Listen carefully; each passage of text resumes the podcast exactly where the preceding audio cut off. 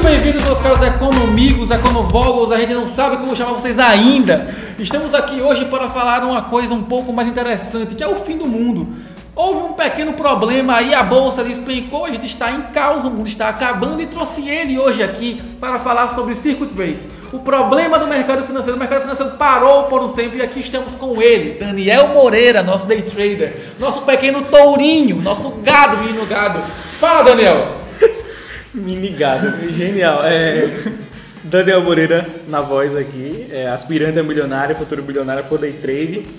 É, falando um pouquinho sobre Circuit Break, antes de falar sobre Circuit Break, acho que é bom falar como se deu início tudo isso. Muito boa ideia, Daniel Moreira. Ah, tudo começou com o coronavírus, esse caso que, como o Ramon com- comentou comigo aqui em off, É. antes de começar o minicast, o Covid-19, coronavírus 19, No enfim, coronavírus, isso aí. o novo coronavírus, ele não é tão alarmante quanto Outras gripes como H1N1, a gripe espanhola, o SARS, ele não é tão. Ele, a taxa de mortalidade dele é de 0,2% no mundo e se não me engano é 2 a 3% no, na China, que é onde começou. A taxa de mortalidade dele é bem baixa. Agora a taxa de infecção dele é que é alarmante. É, É. O, o ponto maior dele é que ele tem um, um nicho no qual ele tem uma maior mortalidade, que é homens e acima de 70 anos, e enfim, pessoas idosas que são pessoas com saúde naturalmente fragilizada.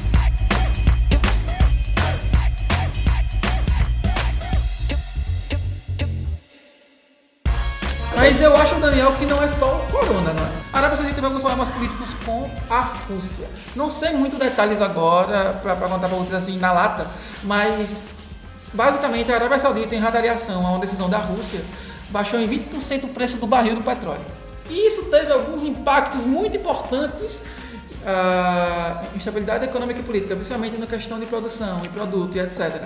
E a crise do petróleo geraram todo um problema no mercado financeiro, juntando com o fato de que a Arábia Saudita é um dos maiores exportadores, se não o maior exportador de petróleo. Então, ela baixar 20% do, do preço do petróleo traz impactos grandes à capacidade produtiva, eu diria, em escala mundial.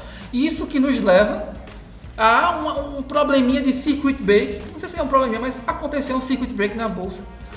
E eu trouxe hoje Daniel Moreira hoje para nos explicar o que é um circuit break, por que é tão importante e por que o fim do mundo é capaz de causar ele. É, Então, Ramon, é, em palavras simples, Circuit Break é muito simples de ser entendido. O que acontece? Quando a bolsa ela se vê em um cenário de queda de 10%, ela vai dar uma pausa de 30 minutos. Por quê?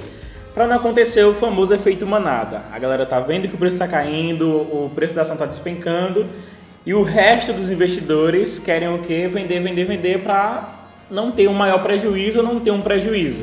Então a bolsa vai lá, para 30 minutinhos para que a galera esfrie a cabeça, dê uma pausa, raciocine bem. Se a queda continuar e chegar nos 15%, a gente vai ter mais um circuit break de 15 de uma hora, por causa dos 15%, de uma hora, para que a galera mais uma vez coloque a cabeça no lugar. E se a queda persistir, beirar os 20%, aí a bolsa vai parar por tempo indeterminado e talvez possa voltar no dia seguinte. Vale lembrar que ela precisa sim deixar a galera informada, ó, a gente não volta mais, só volta no outro dia.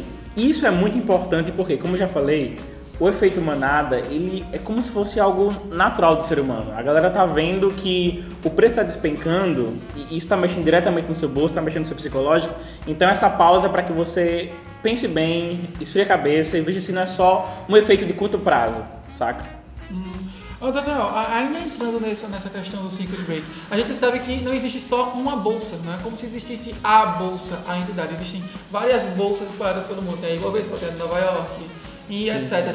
Quando você me disse que teve o circuit break, aconteceu esse circuit break no mundo todo em cascata, automaticamente em todo mundo? Como aconteceu isso? Não, não aconteceu no mundo em todos cascata, mas aconteceu aqui no Brasil, se eu não me engano, no dia que a gente tá gravando esse minicast, que é dia 16 de março. Dia 16 a gente já teve o quê? Uns 4 circuit break, ou 5, acho que foi 4.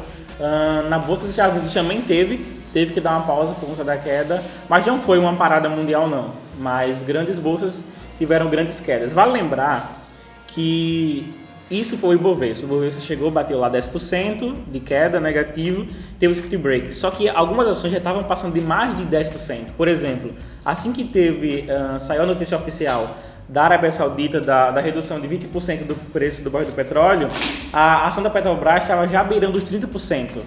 Então, enquanto o Ibovespa estava em 10%, que é o acúmulo de todas as ações, a Petrobras já estava já beirando os 30%. Então, esse circuit break ela é de importância para a galera esfriar a cabeça e colocar a cabeça no lugar. Beleza.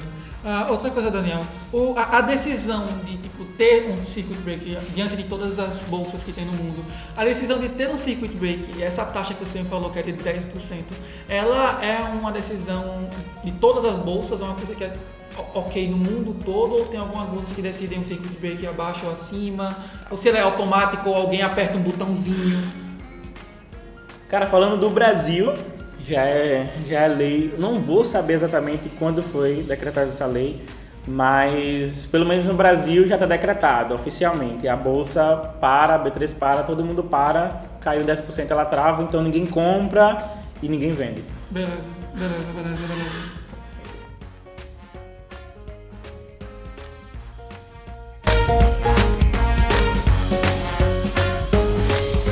Mas então, Daniel Moreira, o Circuit Break funciona mais ou menos como o Mercúrio naquele filme do X-Men. Ele aparece. Tá, tá tendo caos, tá todo mundo prestes a morrer. Tá tendo um momento que você vai tudo se acabar. Ele aparece, para o tempo. Quer dizer, ele não para o tempo, ele deixou o tempo mais devagar. Mas acho que o colega ouvinte está entendendo mais ou menos qual é o princípio. Ele para o tempo, ajeita tudo. Ele não resolve todo o caos, a, a, a Xavier ainda foi destruída, mas ele resolve parte do caos para que todo mundo não morra todo mundo no ato. E depois tudo volta, a, todo volta ao seu tempo normal e aí eles vão ter que lidar com aquela consequência ainda com o tempo e etc. É mais ou menos assim? Cara, exatamente isso, exatamente isso. O, o Circuit Break não vai tirar a galera do, do modo suicídio, saca? É, a galera vai depois de meia hora tomar decisões normais, só que essa, essa pausa serve para você esfriar a cabeça e pensar se realmente vai continuar derretendo ou se é só um acaso daquele dia, porque existem casos separados que é só momentâneo. Diferente do, do coronavírus, que a gente vê que já está, que tá, o caso está se estendendo já faz algum tempo, em que a bolsa ela derrete 12%, depois ela sobe 13%, depois no outro dia ela derrete 12%, depois sobe 13%. Então, é, é um caso a se pensar, porque isso mexe, mexeu com bolsa, mexeu com psicológico, né? Pode crer, pode crer. Mexeu pode com crer. bolsa, mexeu com psicológico. É, Ramon, antes de, de, a gente encerrar, eu queria só trazer mais uma informação aqui para o pessoal que está ouvindo, que é o seguinte, é, em rápidas palavras, a gente já tem várias outras crises, uma das crises mais famosas, que é conhecida pelo pessoal, que é o subprime, né, que uhum. é a crise de 2008, mas também tivemos algumas outras crises, que foi o do câmbio flutuante, câmbio flutuante, quando o Brasil adotou esse método, que foi em 1999, tivemos também o subprime, que foi em 2008, Tivemos o caso da crise da Rússia, tivemos também o caso da crise, uh, crise asiática. Então, o que essas crises nos ensinou? Que depois de dois, três, quatro meses, todas as bolsas elas voltaram a ter rendimentos positivos. Uhum. Então, se você agora nessa queda de 12, 15% comprou uma ação, espere, porque a longo prazo é muito provável que os preços eles vão voltar a subir e vão ficar muito positivos. Se o seu caso é, é, o seguinte, que, por exemplo, um amigo meu, ele já está negativo mil, real, mil, mil reais e cem. Só que ele falou uma frase que é interessante. Se eu não vendi, eu ainda não perdi. Então, analise o seu caso. Se o seu caso for o seguinte, que você analisou e o preço, ele Pô, eu travei na explicação. Mas a minha, minha cabeça estava formada.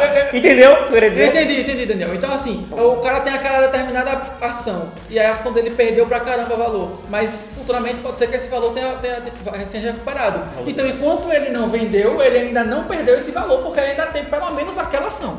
E ele ainda tem a expectativa, a esperança de que ele possa vender futuramente e não perder tanto.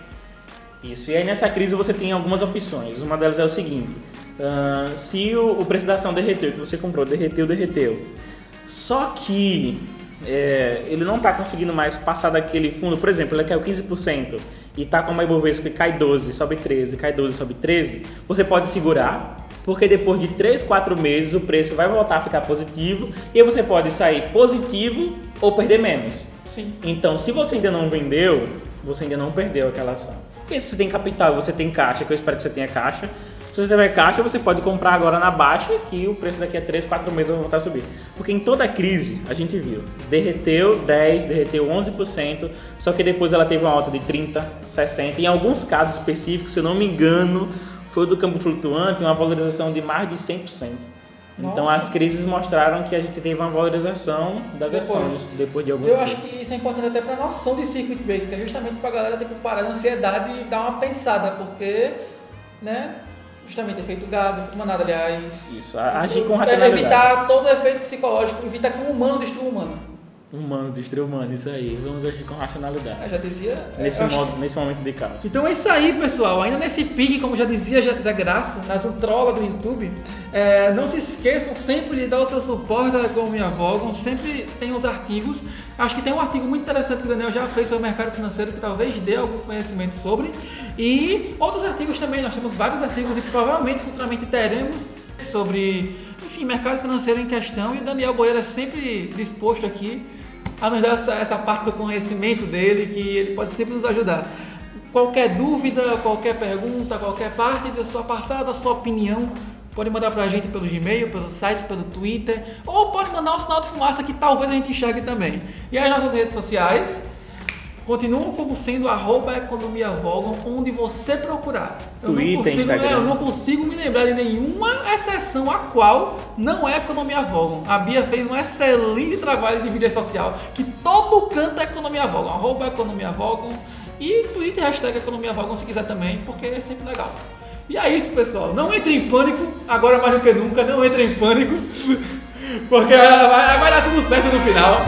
Vai dar tudo certo no final. e é isso aí, pessoal. Tom, ótimo. É isso aí, pessoal. muito bem com o slogan. Até a próxima e a gente se vê do outro lado. Falou!